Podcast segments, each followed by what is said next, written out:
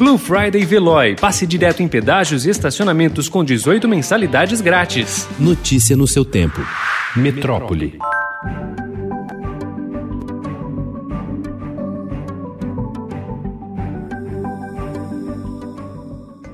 O Banco Interamericano de Desenvolvimento vai abrir uma linha de crédito de 1,2 bilhão de dólares, aproximadamente 6 bilhões e meio de reais, para financiar programas de segurança pública e cidadania no país. A primeira iniciativa a receber o dinheiro será no Espírito Santo, com o objetivo de adotar um modelo de controle de risco da reincidência criminal, mapeando o perfil de cada detento e assim diminuir em mais de 50% a chance dele voltar a delinquir ao sair da prisão.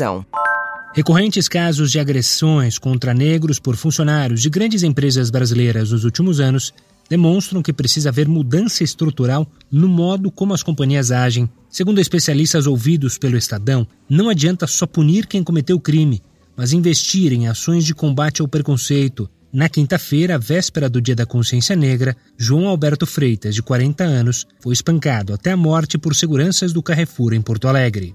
A transferência de 523 peças de religiões de matriz africana para o Museu da República, no Rio de Janeiro, no fim de setembro, reacendeu o debate sobre a descriminalização e a repatriação da memória negra do Brasil. Imagens, instrumentos e indumentárias foram retirados dos donos sem autorização até décadas atrás, de modo coercitivo, e grande parte continua longe de suas origens. O acervo estava em caixas, em condições precárias e em meio a itens de investigações policiais.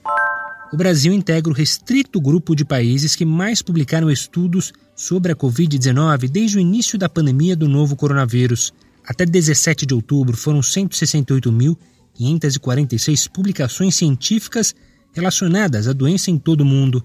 Dessas, 4.029 são assinadas por pesquisadores que trabalham no país.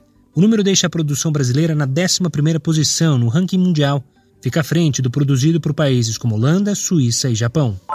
O Ministério da Saúde informou ontem que deve assinar cartas de intenção não vinculantes para a compra de vacinas de cinco desenvolvedores: Pfizer, Janssen, Barabiotech, Fundo Russo de Investimento Direto, responsável pela Sputnik V, e Moderna. Notícia no seu tempo. Aproveite a Blue Friday Veloy e passe direto em pedágios e estacionamentos com 18 mensalidades grátis. Corre que é por tempo limitado. Garanta o seu adesivo em veloy.com.br barra Blue Friday. Veloy. Piscou, passou.